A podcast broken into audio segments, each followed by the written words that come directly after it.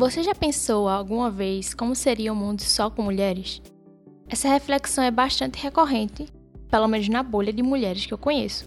E um dos pontos enfatizados é a falta de segurança no mundo real, diferente de um que apenas existisse mulheres.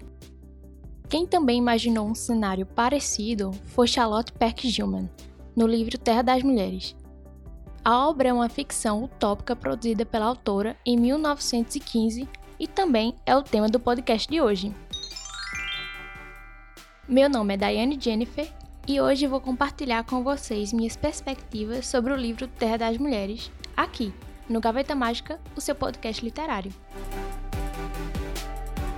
No primeiro episódio, tivemos uma vibe mais jornalística, no qual falamos sobre livros e a pirataria digital. Neste, vamos fazer a resenha do livro mencionado. Antes de conhecer mais sobre a obra, vamos falar sobre Charlotte, norte-americana, escritora, socióloga, feminista, economista, sufragista e mãe de Catherine. Charlotte cresceu sem a presença do pai, sendo criada pelas tias Catherine, Harriet escritora do livro A Cabana do Pai Tomás, e Isabela, sufragista.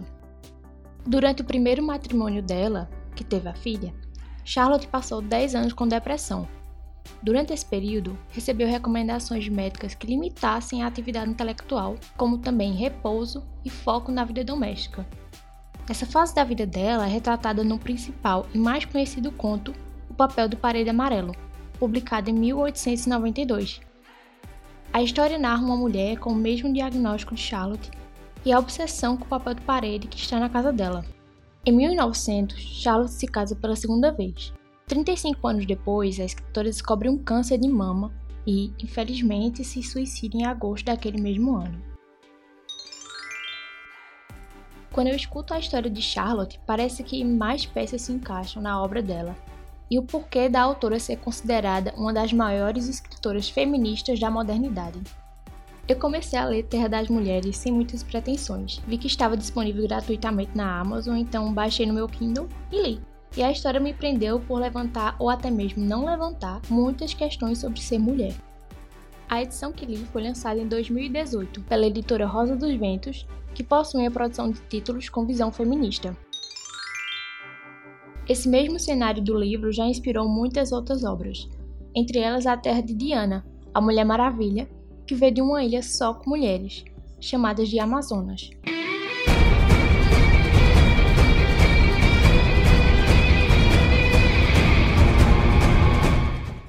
A história de Terra das Mulheres é contada por Ven, que participa de uma expedição pelo local com seus amigos Jeff e Terry. Eles partem à procura dessa terra com vários preconceitos e encontram um lugar muito mais civilizado e racional do que aqueles que saíram.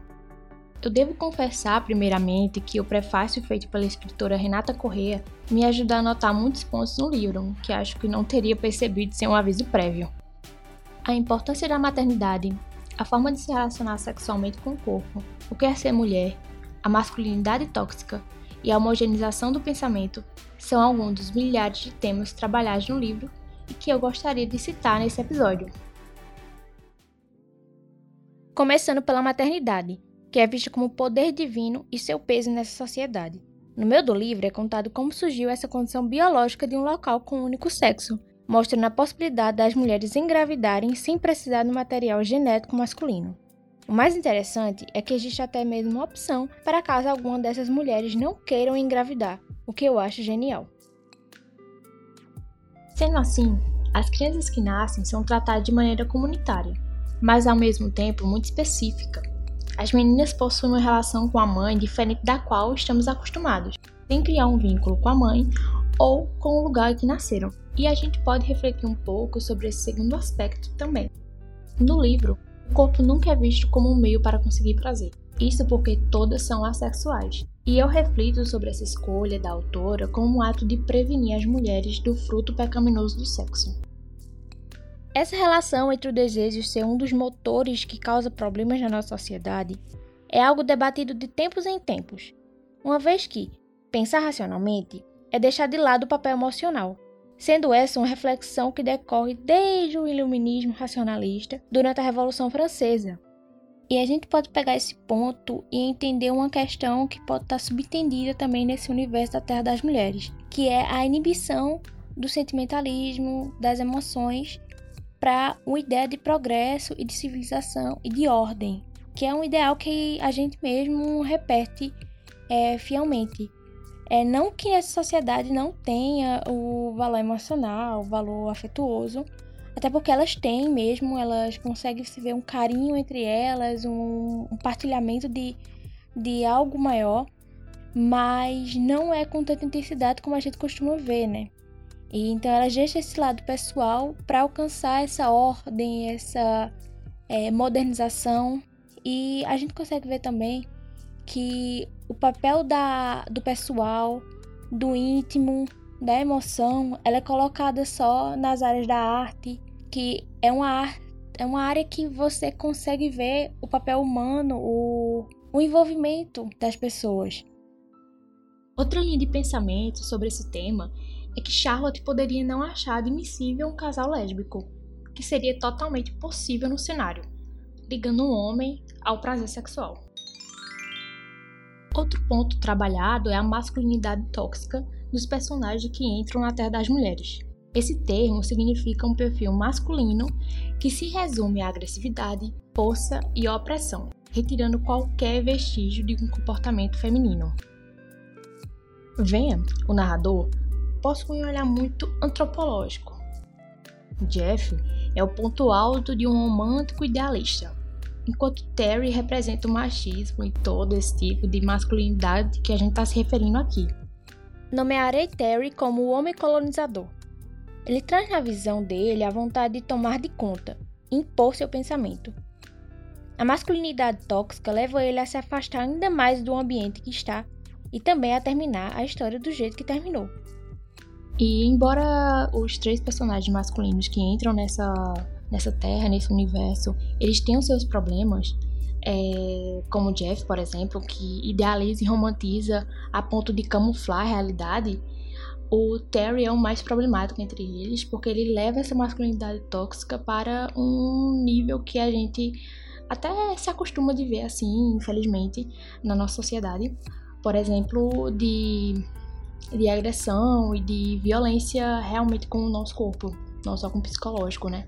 É, e a gente consegue ver isso mais para o fim da história, quando ele se relaciona com uma das mulheres que ele encontra meio no início do livro.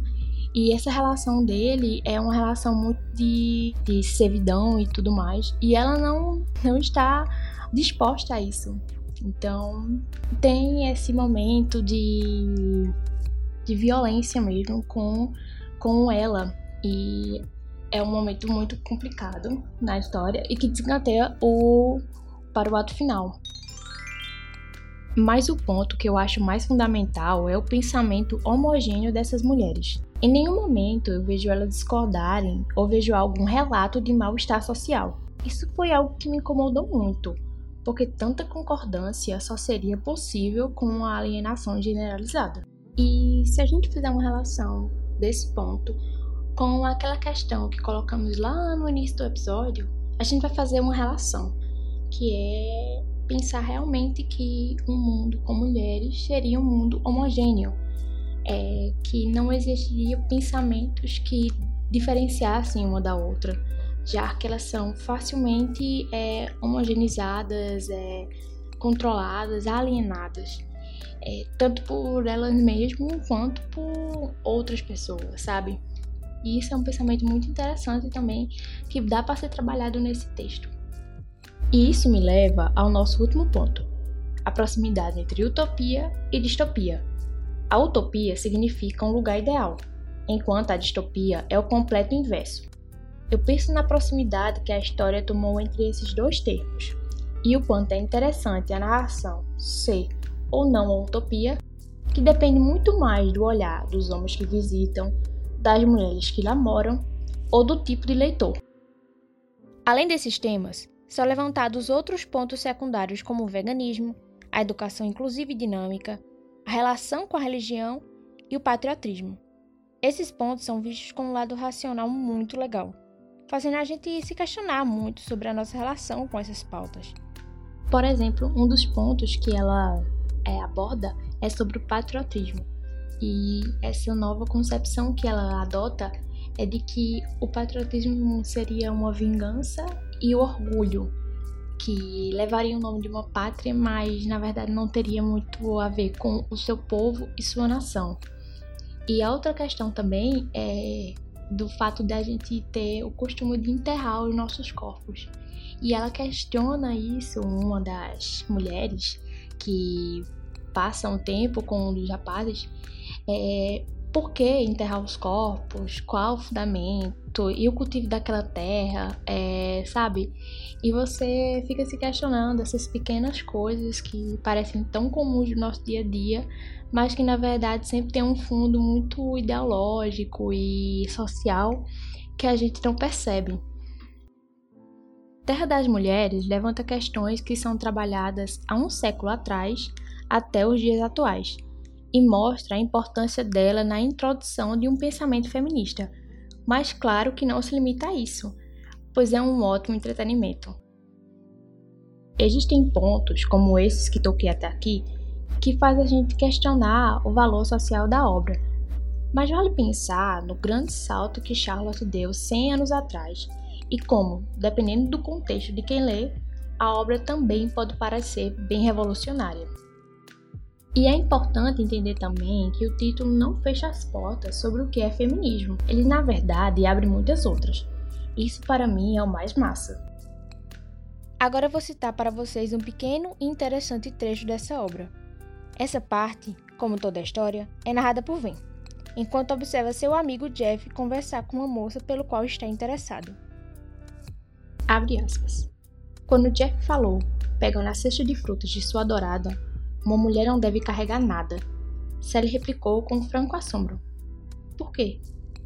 Ele não pôde olhar aquela jovem silvicultora de pés velozes e ombros largos nos olhos e dizer: Por que mulheres são mais fracas? Ela não era. Ninguém chama um cavalo de corrida de fraco por não ser um cavalo de tração.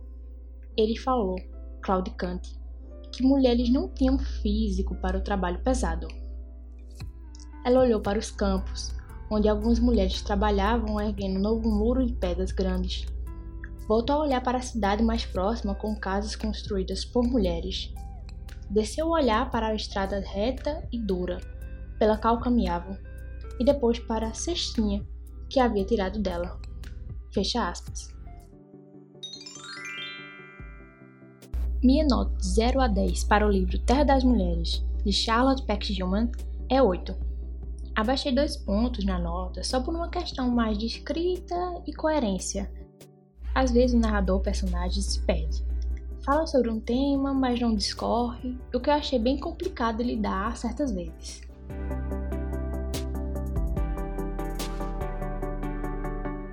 É isso, pessoal. Vocês gostaram da resenha? Se você já leu esse livro, compartilhe o que você achou dele nas nossas redes sociais. Arroba Gaveta Mágica Podcast no Instagram e arroba Gaveta Mágica no Twitter. E ó, pode discordar de todos os pontos que eu citei também, viu? Estamos abertos a todas as opiniões. A narração desse episódio é de Diane Jennifer. A equipe de redes sociais é composta por Robson Martins, Mariana Salles e Daniele Leite. O roteiro é de Diane Jennifer. A edição é de Daniele Leite e Victoria Mello. O podcast Caveta Mágica faz parte do projeto da Rádio Cordel, o FPE. Até a próxima! Não esquece